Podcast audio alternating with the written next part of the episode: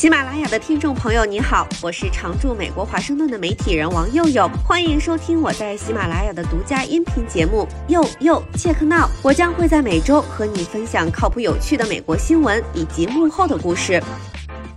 大家好，我是王佑佑，欢迎收看这期节目。大家最近的朋友圈有没有被 ChatGPT 刷屏？这是炒作还是未来朝我们呼啸而来了？你的工作经验、学历、文凭将会被拍死在沙滩上，还是能得到 ChatGPT 的加持，一飞冲天？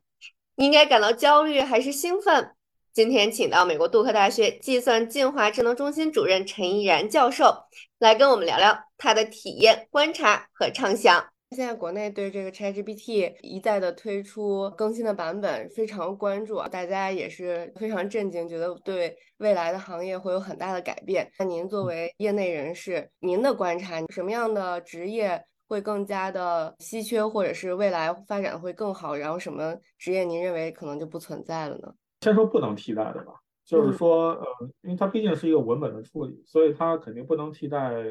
一些只能由人才能干好的体力劳动。这次 ChatGPT 主要的突破实际上是在这个自然语言处理方面，它带来最大的影响实际上就是以前我们认为的一些基础的白领的工作可能会被替代，比如说这个最基本的律师的这种法律文书。像这种白领的这个秘书的一些工作，或者是一些文本的起草、一些新闻等等信件，这些可能都会被替代。同时，因为它是一个有人机交互的这么一个作用嘛，那么它对于这个以前可能需要人来做交互的一些工作，比如说一些什么情感陪护啊，或者一些简单的咨询或者客服，可能都会由它来。逐渐的替代。第一次进行生产力革命的时候，大家就从这个第一产业就是农业到了工业嘛。那第二次呢，就搞这个自动化，就是把人从工厂解放出来，进到了这个服务业，对吧？各种各样的文员啊什么之类，呃，或者金融。那这一次呢，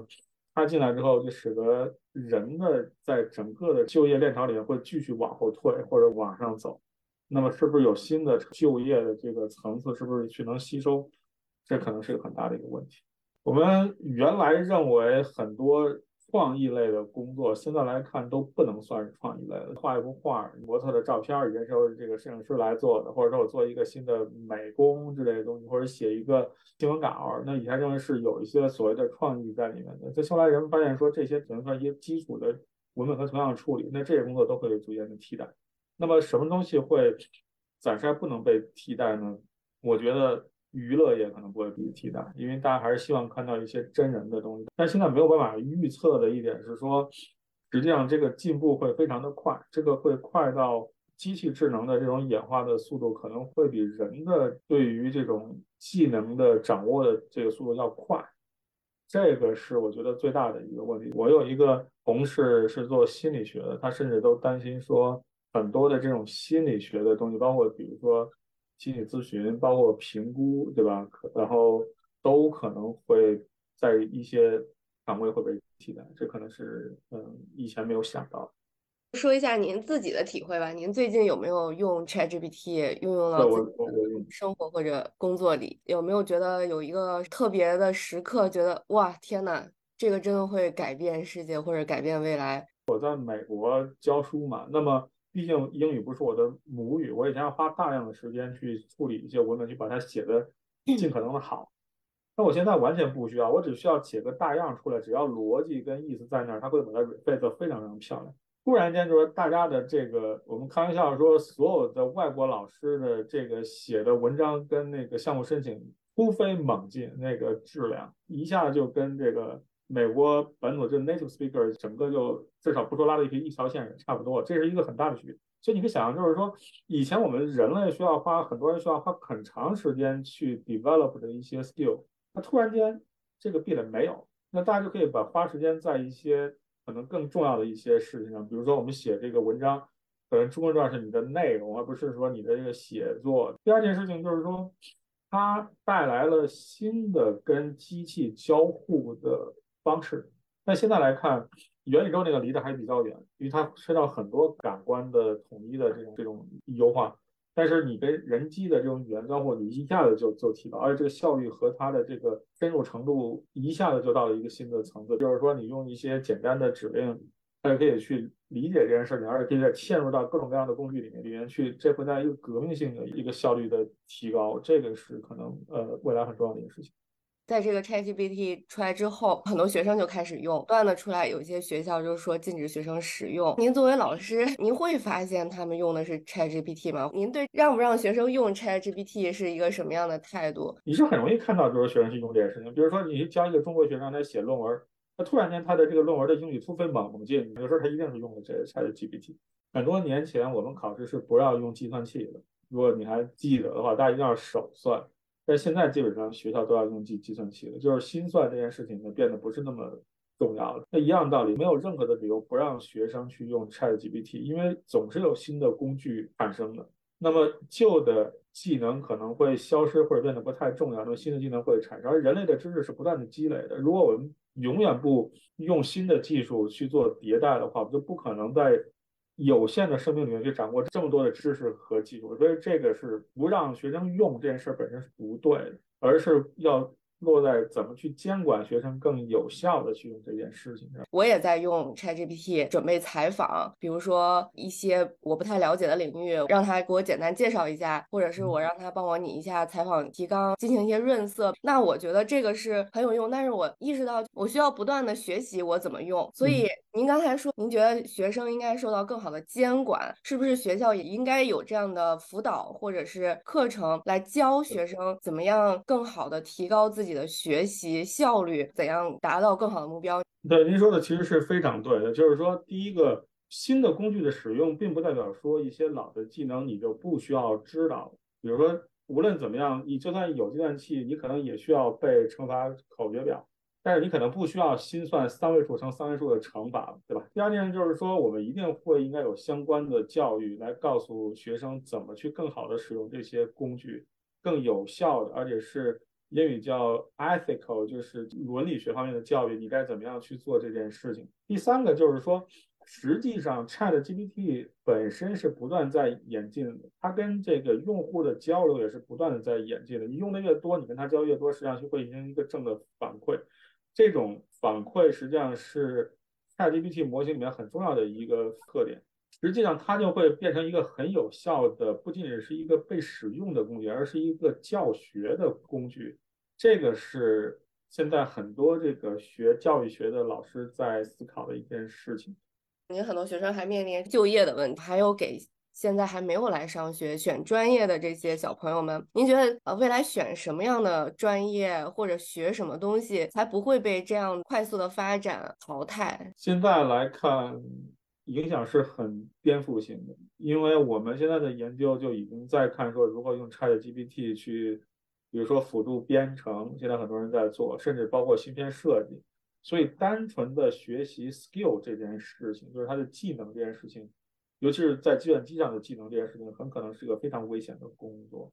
因为以后很可能会被逐渐的都替代。以前我们可能觉得说你学好一门语言，可能就可以做一个基础的编程的程序员，可以做一辈子。现在看来，不要说一辈子，可能很快连这个职业都没有了。对，所以不要去学这样的专业，跟人打交道的，但是不是那种初级的文本的处理，是直接真的跟人打交道的事情，可能我觉得还是比较安全的。另外一些就是机器做不了，需要人真的亲手去做的一些事情，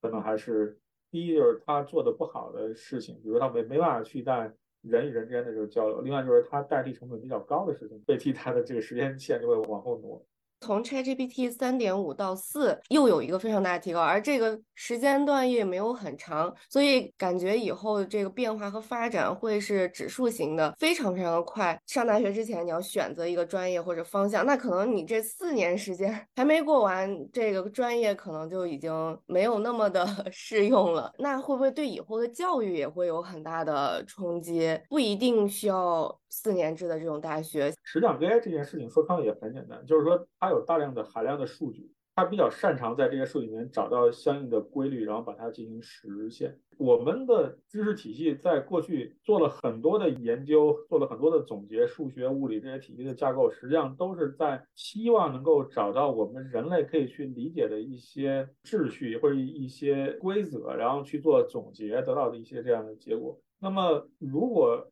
你的这个工作本身不需要构建这么复杂的一些知识的背景，只是就是说你需要一个短时间的训练就能够去胜任的话。那这个事情迟早 AI 会做得比你更好，这个我觉得是一个简直不可避免的事情。这就使得就是说很多以这种基础技能为导向的教育，可能将来都会成问题。可能对于四年制大学，我觉影响还稍微小一点。更大的影响可能是那种高级职业学校，你比如说学两年，他就说我学一个，比如说 Photoshop 的应用，或者学一个编程，或者是学一个简单的采编。这种事情可能以后就会消失，因为你人力的这个成本是固定在这儿的，但是机器的成本是一定指数往下降的，所以这是一个呃很严重、很严重的问题。您最后如果是给现在呃年轻人的一些建议，不只是年轻人啦，还有很多白领都在担心这个问题，你觉得应该怎样适应这个新的工具和时代？应该怎么学习去应用它？这个趋势是没办法改变的，就是机器的智能一定会这样去演进的，一直到说这个技术本身遇到了新的瓶颈，它不可能无限演示。就跟我们像会做图像处理，它其实也是到了一个瓶颈就走不下去了。咱们做 computer vision 持续了差不多有七八年的样子，那么这个我估计可能至少它有不到十年。如果你不能去改变这个趋势的话，你至少可以去跟他一起成长，嗯，去做那个你更了解怎么跟 ChatGPT 去做交互、去做使用的人。这可能会有一个机会，因为实际上这工具仍然处于很早期的一个状态，我们仍然不知道说它会演变成什么样子，或者它需要一个什么样的形态去更好的服务人类，然后呢，更怎么人类跟它一起去工作，它毕竟需要人跟它去做交互嘛，它不可能自己去演进，所以可能在这块大家多学习下就好。网上有一篇文章说，ChatGPT 的出现是做题家的末日，出题家的未来。不过好在就是说，ChatGPT 仍然需要人的介入，所以人仍然是有它的价值的。我觉得这件事情上还是一个 positive thinking，但是确实跟你说的一样，任何一个生产力的革命都直接伴伴随着很多人的失业，而且他们又往往不能够及时的 pick up 一些新的 skill，这样就会带来一些新的社会问题。但这个已经 beyond，就是说一个作为一个科学家能够去解决的一个问题了，因为我们不能因为说生产力的解放造成了失业，我们就不去提高生产力，对吧？无论是从商业角度来讲，还是从这个社会研究角度，一定不是这样的。所以这需要可能什么政治家或者是谁去想这事儿。听完陈教授和 ChatGPT 自己的分享，你有什么感觉？兴奋还是焦虑？你的专业或者工作会受到什么影响？试用 ChatGPT 的朋友有没有被击中灵魂的一刻？欢迎留言分享。关注我社交媒体的朋友可能看到我最近走南闯北的，但我也有在工作哦。大家有什么想要了解的话题，随时给我留言。今天就聊到这儿了。拜拜。以上就是本期节目，我是王佑佑，欢迎在喜马拉雅订阅收听。佑佑切克闹，我们下期再会。